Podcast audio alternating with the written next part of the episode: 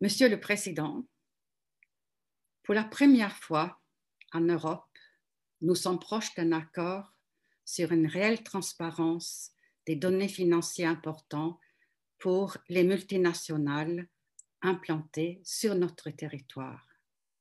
Et nous apprenons que la France est à la manœuvre pour bloquer cette avancée si importante.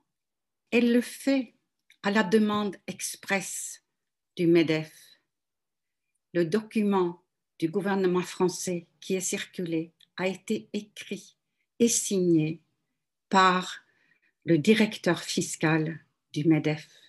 Alors, Monsieur le Président, il va falloir choisir. Qui représentez-vous? Les multinationales qui évitent l'impôt, qui ont une planification agressive, qui arrivent à ne rien payer pour contribuer au bien commun, ou les citoyens. Et ceci dans un contexte historique où les États-Unis ont pris l'initiative d'instaurer un impôt minimal de 21% pour toutes les filiales américaines implantées partout dans le monde. Nous avons une chance historique de mettre fin à cette course vers l'abîme. Alors, Monsieur le Président, je vous le demande, il faut choisir.